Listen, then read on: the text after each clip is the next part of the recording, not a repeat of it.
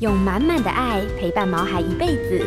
欢迎收听《全民安扣全能狗 S 宠物当家》，与你一起关心狗狗、猫猫的大小事。本节目由全能狗 S 冠名赞助。各位听众，大家好，大家晚安。这里是 FM 九八点一九八新闻台，欢迎收听每个礼拜一晚上八点钟所播出的《全民安扣全能狗 S 宠物当家》节目。我是兽医师杨靖宇。那同样的，今天的节目在 News 九八的 YouTube 也有同步的直播，所以您只要在 YouTube 里面搜寻九八新闻台就可以了。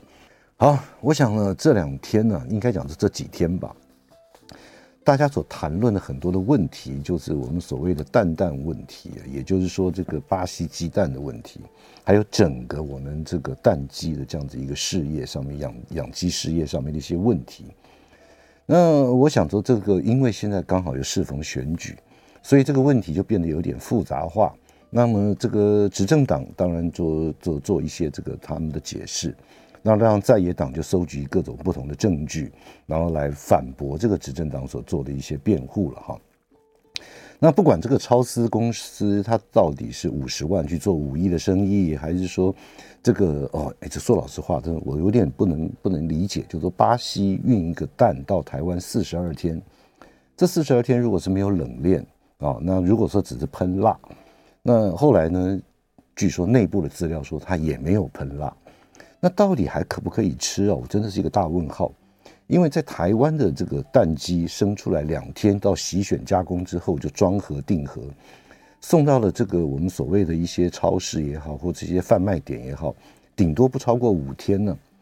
所以说，如果说这个四十二天的运送过程里面，我真的是会先打个大问号。好，不管怎么样，这一系列的问题呢，这个处理的方式啊等等啊，当然这个在野党在野党的说法，执政党执政党的说法。那这边呢，我们也不再做加以评论了。我想各位听众朋友，大家都可以仔细的去观察或关心这个议题的朋友，也可以仔细去看。我这边只要讲的，最主要讨论的就是说，为什么台湾会缺蛋？那这这个是一个最基本的，这因为原因，因为缺蛋，所以才会想要做这进口或者怎么样去各方去满足我们台湾民生所需。所以说，台湾为什么会缺蛋？这个大问号。那首先呢，我想一下厘清一个重点，就是鸡蛋到底是不是民生必需品？我我想应该是了哈，因为毕竟您从一早这个早上起床刷完牙齿，这个吃早点可能就这个蛋饼，那可能也是烧饼夹蛋啊，甚至于呢，你吃了很多的这种这个什么像面包烘焙啊什么里面都是有蛋，所以蛋我觉得它一定就是一个民生必需品。那为什么会缺呢？那我收集了一些资料，整理了一下。第一个当然就是所谓的禽流感。那禽流感呢，其实啊，很多禽，哎，就说到这个上一前前上上周吧，我听到一个现任的一个立委，他讲禽流感就是鸡的感冒嘛。哎，没错了，是鸡的感冒。可是为什么那么严重？严重到鸡或是家禽类或是鸭、鹅，只要感染确诊就一律扑杀，就是因为这个病毒。它 H 的抗原可能有一到十六，然后 N 抗原有一到九，所以我们常熟悉的 H 五 N one、H 五 N two。那因此呢，这个病毒是非常容易狡辩、非常容易突变，所以它对人类会有很大的一些危险性的存在，所以它才会这么可怕。只要一旦爆发，就要扑杀。那我查了资料，在过去的这一两一年当中呢，原本台湾的这个蛋鸡生产数量有四千五百万只。可是后来因为禽流感的关系呢，变成三千三百万只。从这表面上数字，我们大家可以看到，好像少了一千两百万只。可是啊，我我去查了，翻阅好多资料，就是农委会、防检局那时候还叫防检局啊，现在变成防检署了。那防检局所公布的资料里面，陆陆续续他扑杀的各地的什么彰化、嘉义、屏东、什么台南，其实加起来我我我算不到，只有大概大概不到三百万到四百万只。那为什么它会在统计数字上少了一千两百万只呢？其实真正的问题出在第二点，哪个第二点？第二点就是因为台湾没有生产玉米，没有生产黄豆，所以养鸡事业里面的这些原物料的大涨，因为乌乌俄战争，所以它原物料成本不断的增高，土地的成本也贵，人工、水电通通的涨，所以变成它养卖一斤的蛋鸡出去的鸡蛋卖一斤出去，它就赔一斤。所以干脆趁此机会就不养了，所以这是最大的问题点。所以我个人觉得啊，为什么台湾会缺蛋？其实方法很简单，只要在我们可以算得出来，过去十年每年入秋冬之后所扑杀的数量，那我们在这个之前的二十周，因为我们晓得这个蛋鸡要到二十周左右开始生蛋，在二十周之前可能就提升一些这种所谓的蛋中鸡的饲养数量，来应变它万一禽流感爆发所造成的扑杀的数量。我觉得这是第一点。那第二点其实是最重要的。就是如何让我们养鸡的养鸡农们，其实我跟听众朋友讲，养鸡真的非常辛苦。早上四点钟要起来放水、加药或是管理，这些辛苦都是我们一般人看不到的。那因为台湾少子化，现在愿意来做这样子的一个工作的人，我们台湾的这个本地的我们台湾人呢，是越来越少。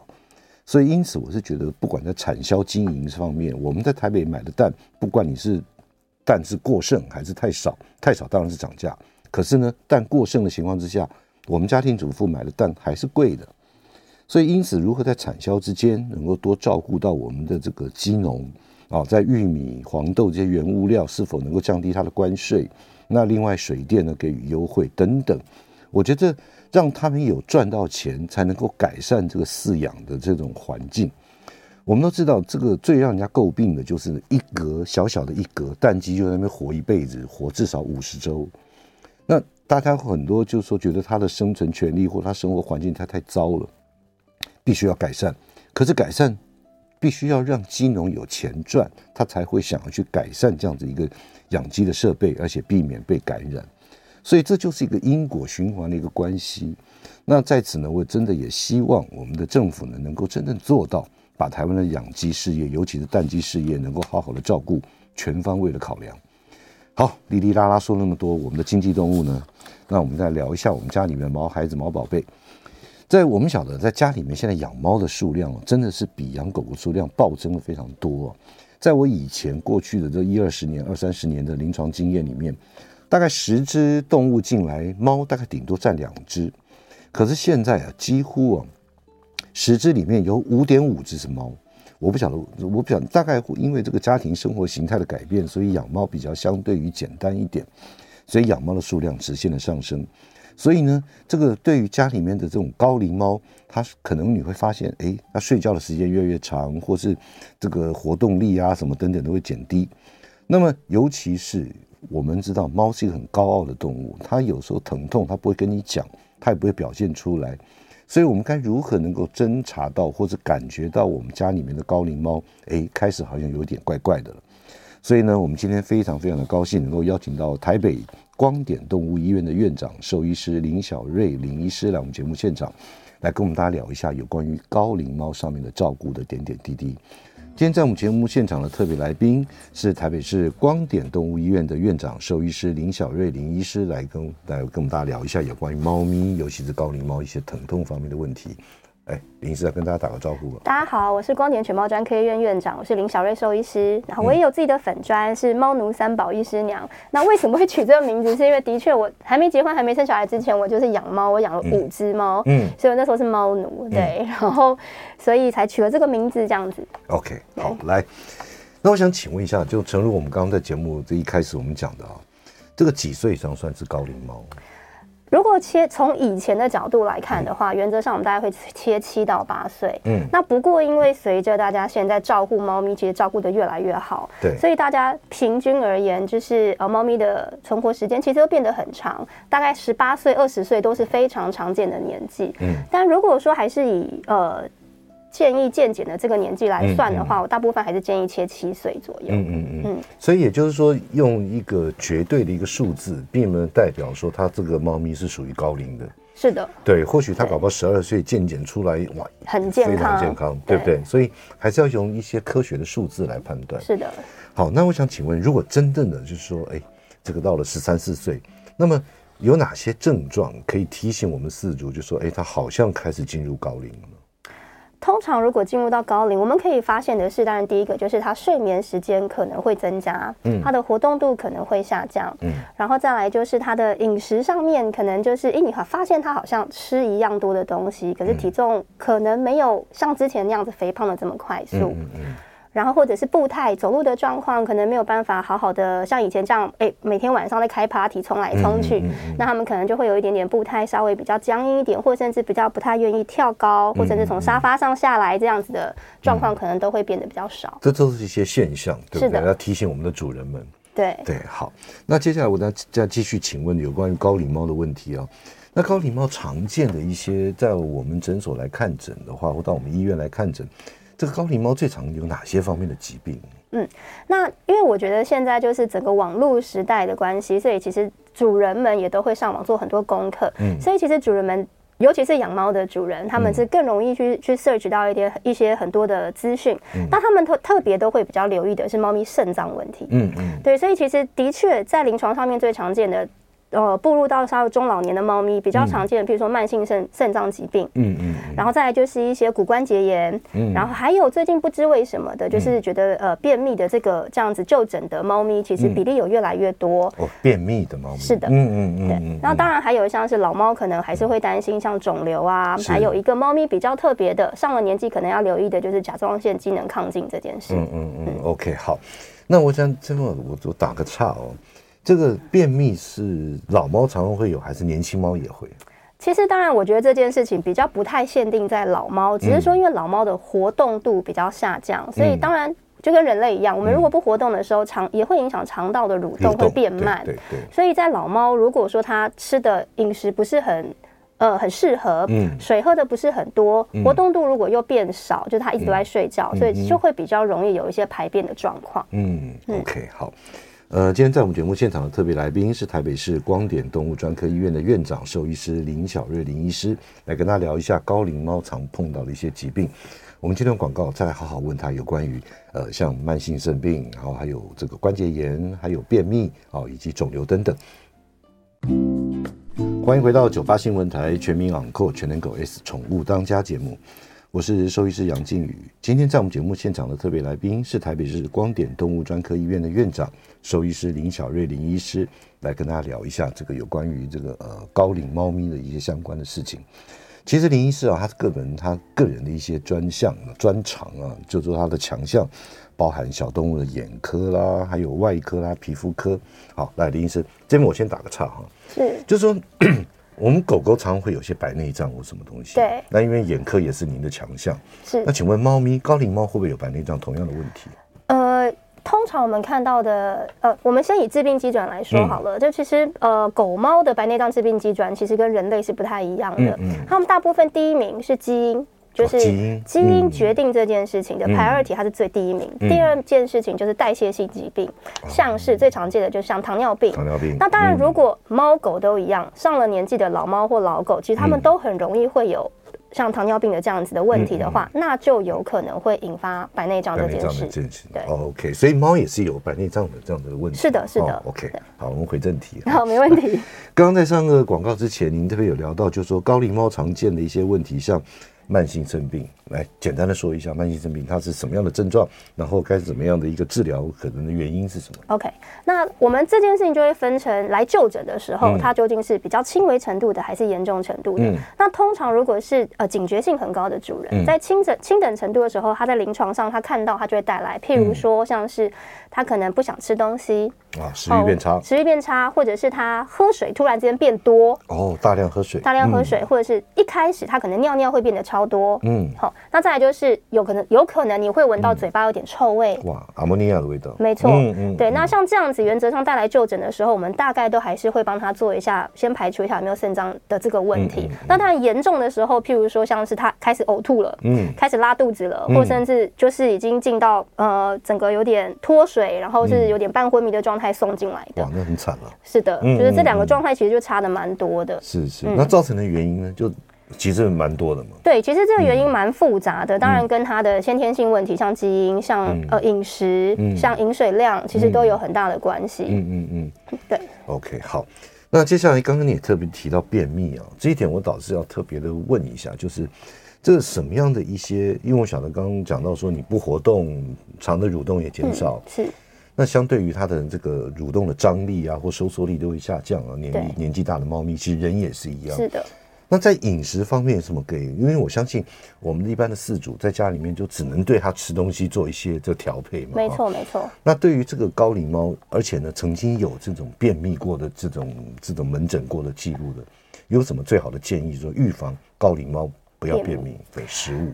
原则上，我们要先排除它有没有功能性问题，譬如说是不是已经演变到巨结肠症。那如果是巨结肠这件事，那我们当然就会进到医疗的处理。那如果假设我们是排除掉这一些 underlying 的疾病的问题，确定它是因为饮食或是肠道的健不够健康，所以造成的便秘，那当然我们可以先从饮食调整。如果他是吃干饲料的小朋友，那干饲料其实它的呃，保水度原则上在饲料里面大概就是小于十 percent 的水。嗯，那如果他又是一个不太爱喝水的孩子，那就会建议一定要增加饮水量。嗯、那可以试试看说，譬如说晚上或者是在食物里面拌呃鲜食或者是罐头，就是含水量比较高的食物。嗯，那再来就是一定要有足够的水分。嗯。如果还是便秘的很厉害的话，像是呃可以补充一些营养保健品，像是益生菌、肠道益生菌，哦，它可以去让整个肠道的菌丛比较恒定，然后可以让它肠道的功能会比较好。嗯，那还有就是一些比较其其他的方式，像是可以增加一点点食物的油脂性，譬如说有在吃化毛膏的，可以让它多增加一点化毛膏的频率，嗯，因为化毛膏里面主要的还是一些油脂成分，让它大便会比较好顺畅的排出来。然后再来就是真的便秘的很厉害的小朋友，我们可以建议他吃一些洋车前子。嗯嗯，对，这个是，但是它毕竟是一个。是呃，算中药材啦，嗯，所以在食用之前，其实还是要请教您的兽医师去做一个正确的提供。嗯、那还有纤维素的摄取，嗯，但这边要提醒一下，就是不是说我只要吃纤维，它就会大便，不是哦，嗯，纤维素它一定要跟适当的水分再结合在一起，它才可以让大便比较大、比较固态、比较好大出来。嗯，所以你只一直猛吃纤维素，没有喝足量的水，是会便秘的。所以这边要提醒一下大家。所以，所以林医师，我刚刚听到这样子讲的话，其实水是一个很重要的因素。是的。不管在肾脏也好，是的。那不管在这个便秘也好，是的，是。OK，那高龄猫的肿瘤呢？刚刚你也提到呢，那肿瘤方面有哪些要我们特别要注意的？肿瘤其实看到的，OK，肿瘤其实就是真的非常多种了，然后像是像是呃像乳腺肿瘤，嗯，然后像是一些皮肤型的肿瘤，嗯，然后再来像猫咪其实很容易会有像肠道型的淋巴癌这种的。嗯嗯嗯、那当然，我们如果看得到皮肤型的一些实质的团块，嗯，那平常主人在帮它梳毛、触摸它的时候，就可以摸摸看说身体有没有奇怪的一些肿瘤的位置。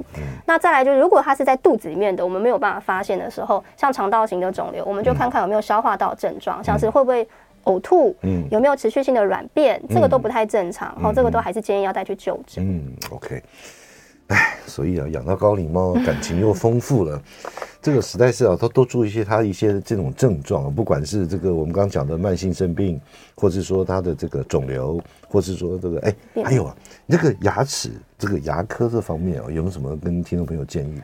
对，再来就是牙齿的部分，因为其实现在大家照护的很好，嗯、可能三十年前大家不会在意这个话题，可是因为现在大家它就是伴侣动物，就是我们。呃，家里面的一份子，嗯，所以牙齿其实，在猫咪，尤其是老猫，其实占这个问题的比例还蛮大的。嗯，譬如说，大家可能有养猫的人应该就知道，像是猫口炎、自体免疫性的疾病，这个有可能会造成牙齿不理想。再来就是长期可能没有办法帮它做牙齿的清洁，所以造成一些牙周病，造成一些呃牙齿的问题。嗯，所以像这样子的，其实都还是会建议要定期去做牙科检查。嗯，但毕竟他们跟人类不一样嘛，就是我们要做牙科检查，我们就躺在那个治疗。台上嘴巴张开就好，啊嗯、对。可是动物他们不行嘛，他们毕竟不管是狗狗、猫咪，他们在做这样子的事情都必须要全身麻醉。嗯。所以当然上了年纪的猫咪比较容易会有牙齿的问题，但因为要全身麻醉，所以就会需要做麻醉前的评估，去降低这件事情的风险。那我们刚刚讲到，就是说，哎，像有一些什么喝水啦，或者是大增啊，或者是说什么体重减轻啊，或者什么等等，那牙科方面是有什么样的症状，才会让你提醒你说？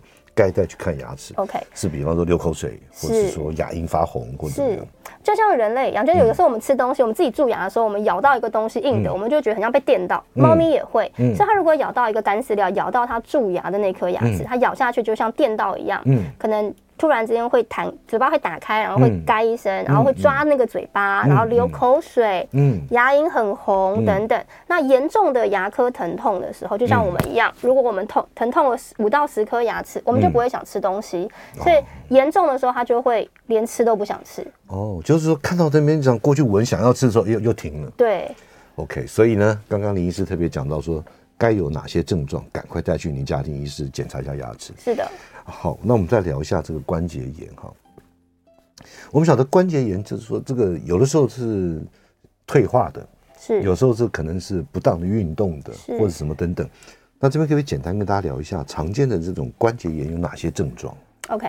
大家都会以为说关节炎好像狗狗才会有，因为大家观察自己的猫，觉得哎，它们好像步态也都还好，好像步态都蛮正常。事实上其实不尽然，就是猫咪的关节炎大部分的症状表现出来的其实都非常轻微。嗯，我们大概会看得到的就是，可能它平常可以跳到，譬如说你家柜子的高度，它现在都跳不上去了，它可能只能跳到你的椅子上。嗯。那就是它跳跃的高度改变了，它跳跃的高度降低。再来就是可能会一直舔它的关节的地方，因为关节痛的部分，嗯、所以它会一直舔。嗯，然后再来就是它比较不会像刚刚讲的晚上起来开 party 了，嗯、哦，它不会跑来跑去，它可能大部分时间就是睡觉跟休息，就不想动了，就不想动了。嗯、那甚至可能譬如说活动力就下降，然后走路的时候可能你会觉得那个步态好像开始有点僵硬的感觉，嗯、就是好像不是那么的正常。嗯，然后当然你看得到的，譬如说你关节的它的关节可能有点肿胀，摸你的肉眼上可能就看得出。来了，嗯嗯，好，还有就是他们最常使用的猫砂，他们会进去上厕所尿尿。那如果你的猫砂盆稍微高一点点，你就会发现它可能在进去猫砂盆，嗯，如厕的时候会比较没这么方便。哎，这是真的。我们家那只老猫，它现在进去，我们都换另外一个比较低口的，嗯，它有时候真的是超过大概三二十五公分的，对，就是。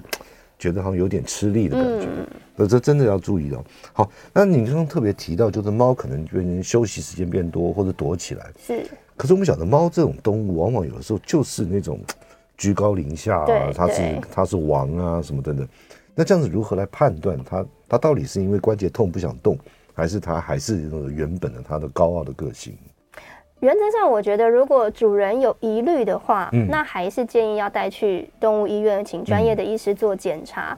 那我们当然可以先去排除。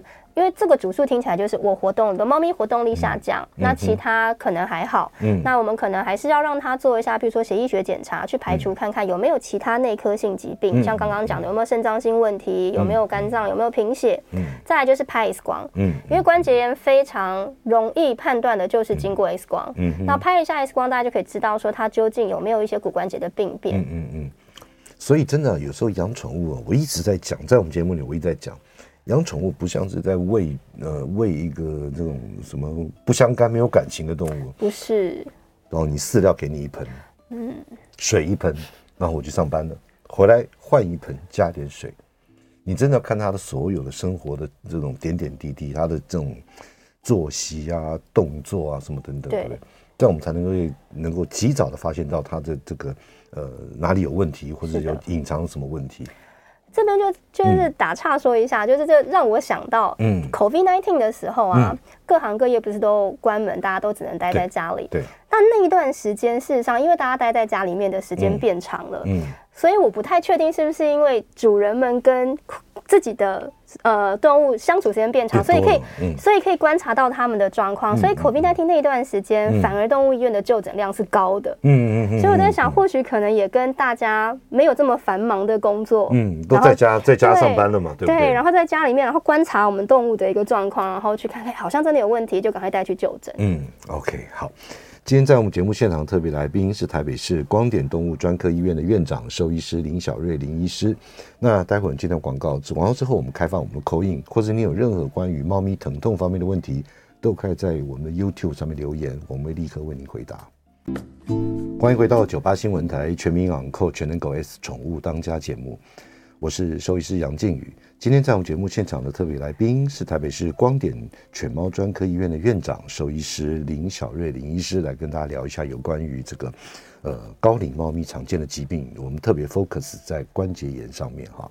来，林医师，我想这个呃在我们接续广告之前呢，就是老猫呢，它一定会有关节炎吗？这不一定了哈。对，不一定。对，那是不是过胖的会比较容易？体重其实是一个蛮重要的因子，嗯、所以如果说体重有比较重，当然他们对于关节的压力会比较大。嗯、所以如果是一个相对比较胖拎、比较肥胖的猫咪，嗯、其实还是会建议上了中老年体重可能还是要稍微控制一下，嗯、因为这不是只有关节炎，它有可能会刚刚提到的像糖尿病，它也是一个危险因子。是，嗯，哎，不过说真的，我我我那个我我们家有一只猫，最胖的时候到十一点五公斤。哇！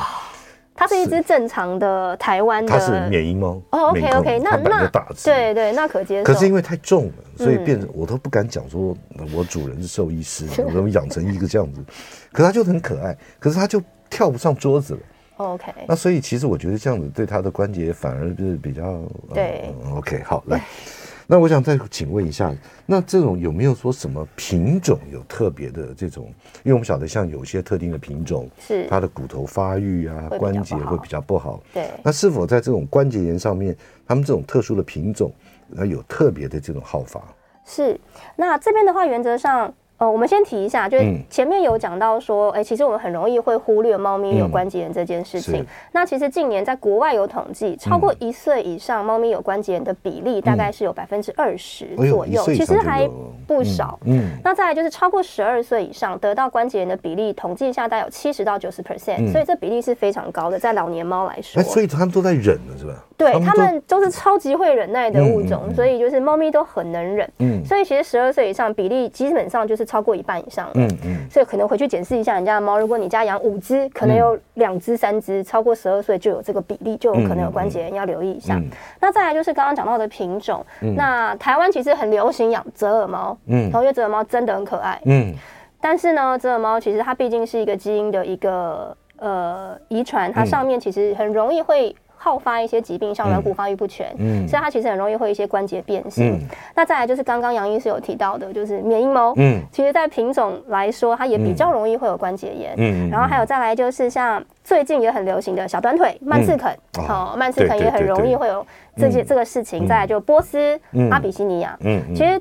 在台湾都不算少见，哦，所以台湾大家养猫咪的，如果您家有这样的品种，可能要留意一下它们的骨关节的问题。对，所以也就是说，我们刚刚所聊到的，在广告之前的各种症状，那如果说，哎，我觉得怪怪的，赶快再去检查的。没错。OK，哎，林医生，在我们的那个 YouTube 上面有一位，呃，不晓得是陈先生还是陈小姐，还有问啊，请问一下，不外出的老猫啊，夸虎十一岁了啊，那是不是每年还要打预防针？那夸虎曾经有医师建议可以不用每年打了。嗯，这个其实是一个好问题啦。嗯、就是老实说，我觉得预防针它毕竟是预防注射，就跟 COVID-19 一样。嗯，我们如果在 COVID-19 好发的期间，嗯、我们都紧闭在家里面，嗯、完全没有出门，不会跟外界联络，嗯、你不会有任何感染源。嗯、事实上，其实你也不一定要打这个预防针，嗯、因为你不会被感染。其实我有好好多的长辈们，他们就打死不打哎、欸。哦，真的、啊啊？对对对对对，他听到说啊，注几年啊，那个关有有副作用，他会吓到。对对对。Okay 那就老猫来说，如果它就是你们家就是只有这一只，嗯，然后你确定这一只完全不会出门，你也不会再进新的猫咪，嗯，然后你也不会带猫去住宠物旅馆，它不会出去玩，嗯，然后你们也不会自己去什么猫咪咖啡厅玩，然后就是毫无跟外界有接触的可能性。没错，如果是这样子的状况下，其实它完全没有任何感染源，要不要施打预防针？我觉得还是因你照顾的方式。如果是这样子的环境，事实上其实是的确可以不需要，嗯，或者是说他的这个身体状况也有其他的问题。是的，是的。哦，那这个可以做拿捏？对，不过其实说到这边哦，我我我我真的是这个跟政府建议了好多次，就是因为我们台湾目前现在依照传染病防治法。狂犬病你还是每年打一次，没错，所以这就是我刚刚要说的。对，当然站在我的立场，我是觉得它的感染几率是趋近零。嗯，因为我们基本上在台湾养动物，你不会半放养它，除非我们是国外，我们在美国，它就是一个狂犬病疫区。哇，它是打猎的，那猫去打猎的呀。对，但但我觉得台湾的确没有，就是感染几率是零，所以到底要不要每年去施打，我。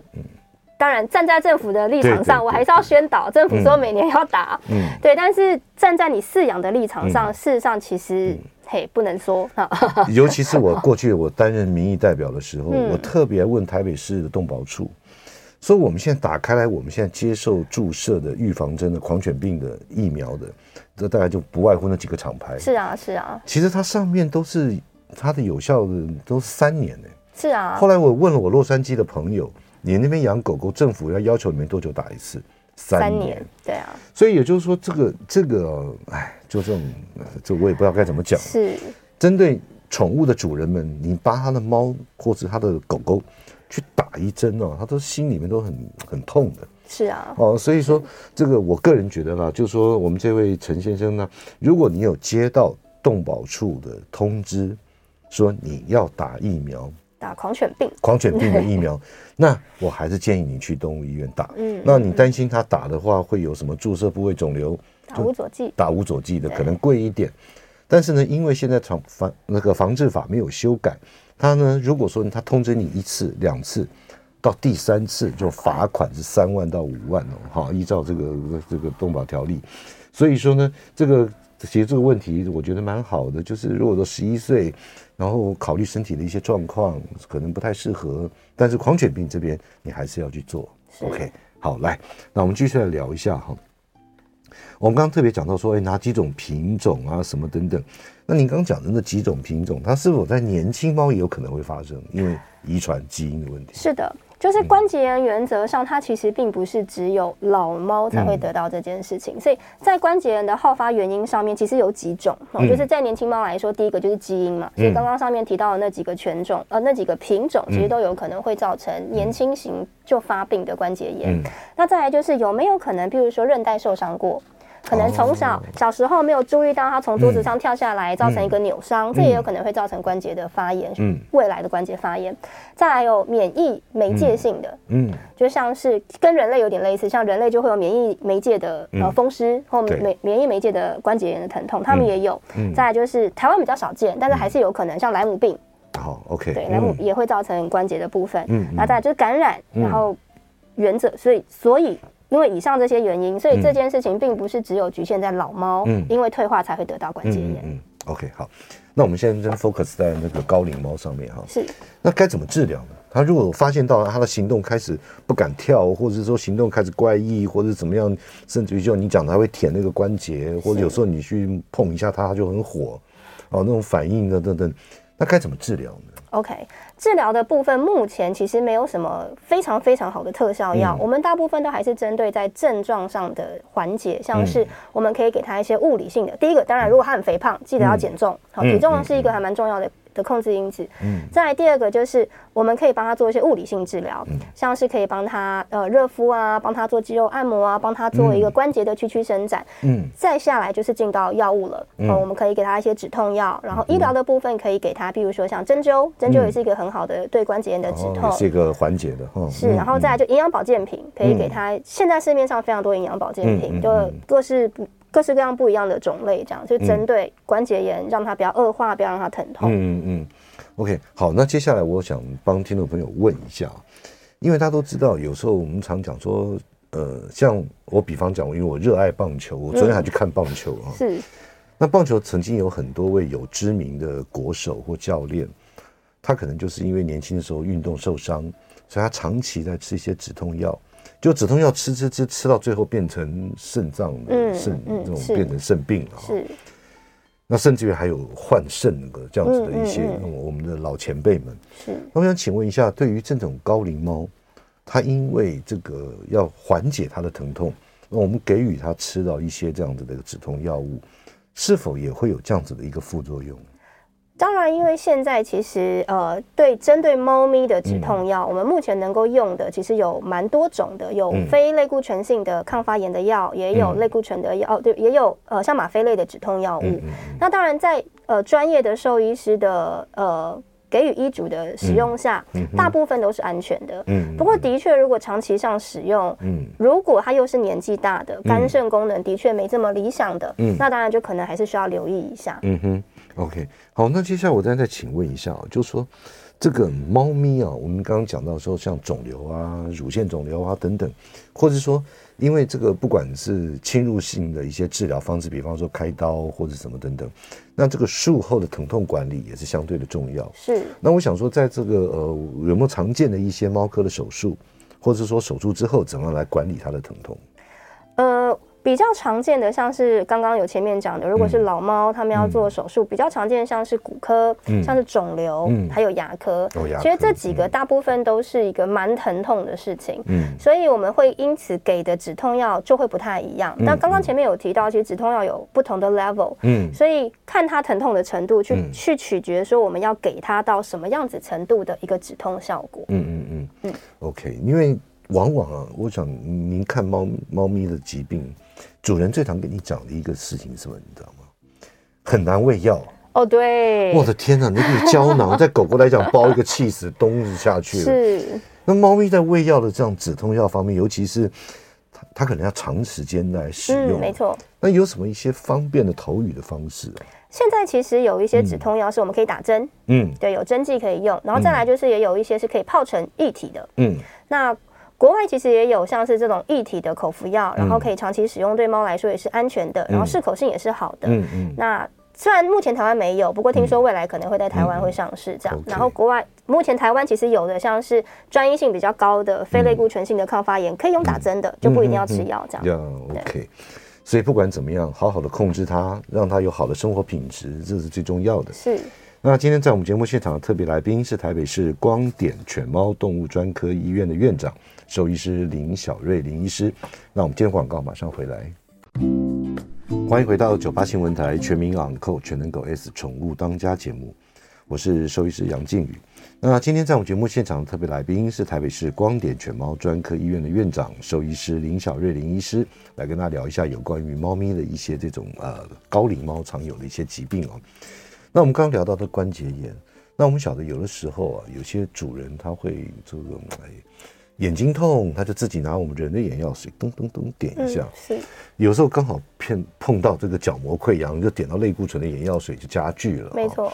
那同样的。在有一些这种呃，就自己可能一下子来不及去找了什么兽医师啊，或怎么样动物医院，那有没有这种这个狗猫使用人类止痛药物而来就诊的这样子的案例？是，就是。呃，可能因为跟疫情有关系，嗯、所以大家其实身边就是自己自己居家里面，其实备了非常多的退烧药。嗯，那这个退烧药可能就像是普拿疼，就是其实家里面堆很多，我自己家也是。嗯，那再来就是可能发烧的时候，医生也会开给你，像是另外一款的、嗯、呃非类固醇性的发炎呃抗发炎药物这样子。嗯，那无论是哪一个，不管是 ibuprofen 或是 acetaminophen，、嗯、其实它都很容易会造成猫咪。的一个中毒的现象。嗯嗯嗯。那像我们来来说，艾司他呃，ibuprofen 好了。那我们通常成人拿到的剂量大概是四百 milligram 一颗。那以猫咪来说，其实只要超过每公斤五十 milli，呃，对不起，二十五 milligram，它就会中毒了。哇，那四百等于是十六公斤用哎。对，所以你看，五公斤的猫，通常正常台湾的猫大概都五公斤上下。五公斤的猫只要吃一颗人类的 ibuprofen，其实它就会中毒了。中毒。那这个中毒症状，它就是会可能有一开始是消化道，可能会想要吐啊、拉肚子啊、流口水啊，再来严重就会是神经症状跟死亡。嗯哼。那不用说普拿疼了，嗯，好，普拿疼也是。好，普拿疼其实它会造成它的血红素没有办法好好的吸氧、吸吸带氧气，所以它可能会有一些像是呃呃。Cyanosis 就是会缺氧的这样，发干啊，或者什么这种口腔炎、黏膜颜色变深啊。是的，那它的中毒剂量更是每公斤大概就是五十到一百。嗯，所以通常我们拿到的 acetaminophen 以成人来说大概是五百 milligram。你看到那一颗普拿疼，嗯，所以。如果你是五公斤的猫，其实它一颗它就会中毒，就就就致命了，对，可能是非常危险的，是要非常危险。所以大家的止痛药物、退烧药物，大家要收好，千万不要说啊，我可以止痛，我的猫可能也来可以用，来一颗不行哦，真的不行。所以真的第一个要收好，第二个不要自作聪明，嗯，没错没错，不行不行，就说哎，我吃一颗，你吃半颗什么的，千万不要这样，千万不要，对这个猫咪的生命是蛮脆弱的，真的。OK，好。林医师，我想请问一下，在你这个虽然看起来你已经非常年轻了，没有没有，那所以呢，但你这个临床工作有几年了？超过十年，超过十年。对，可不可以大家分享一下？因为其实我到每一个节目的最后这一段时间，就是跟大家聊一下，就是说你过去有诶经历过哪些，或者治疗过哪些动物，或怎么样有特别难忘的经验，可不可以跟大家聊一下您的特别的感受？是因为今天在讲关节炎，嗯、所以我就来分享一个，它是一只，它是。呃，一个妈妈她养了两只，嗯，两只那个折耳猫，嗯，那两只都非常的漂亮，而且都很大只哦，不是那种小只的折耳猫，嗯、但它们很早的时候其实就开始已经有软骨的一些病变了，嗯，所以从很早期他们其实就有一些关节变形啊。你所谓很早是多几岁了？一两岁的时候，啊、一两岁就有，对，它其实就有一些软骨变形，但那时候其实都还没有严严重到影响步态。嗯嗯。可是不是会不会因为他们有这样子的先天性问题，他们寿命就比较短？嗯、也没有哦。嗯。妈妈照顾的非常的好，所以他们大概两只大概都到一个到二十岁，一个到二十一岁。哇。嗯哼。所以呃。所以要说的是关节炎这件事情，嗯、其实在良好的不管是物理的治疗，或者是止痛，嗯、或者是一些营养保健品的补充，嗯、其实都可以让他们维持到一个还不错的一个生活的品质，嗯、然后让他们的寿命其实是跟大家跟其他猫咪一样，嗯、都可以维持到现在十八二十岁都是非常长。其实真的，我的经验里面哦，像折耳。大概过了十五六岁就算少的了，真的。所以我看到那两只的时候，我也是蛮惊讶的。而且我看到他们的时候，我就说，他看起来好不像是十八或二十岁，看起来可能只有十三到十五岁这样。所以就是很早期就在注意，然后饮饮食上面也在留意。所以就让他们，当然他们可能也是属于。天生虽然是折耳，可是基因至少可能没有像心脏疾病等等的其他大问题，嗯，所以就让他们的生活生命其实是蛮蛮长的。对，真的这个，就我们常讲说，呃，男怕入错行，女怕嫁错郎，是。那个真的，我们我们的毛孩子真怕跟错了主人，主人真的哎，真的，所以其实毛孩子对主人是非常忠心的，不管你是首富。不管你是在这个街头，这个我们的流浪汉，你只要对他好，他跟着你，他真的永远一辈子的对你好。对，他的眼中，他的脑中只有你，就是你。对，对，所以我们真的要好好的照顾我们的猫孩子，千万不要这种，不要说恶意遗弃了，嗯、不要说你这种当猪在养，根本什么也不管他，他生病了你都不知道。是，这点是我们要特别来呼吁大家的。好，我们今天非常谢谢我们台北市光点犬猫专科医院的院长兽医师林小瑞来我们节目现场跟大家聊一下有关于高龄猫的事情。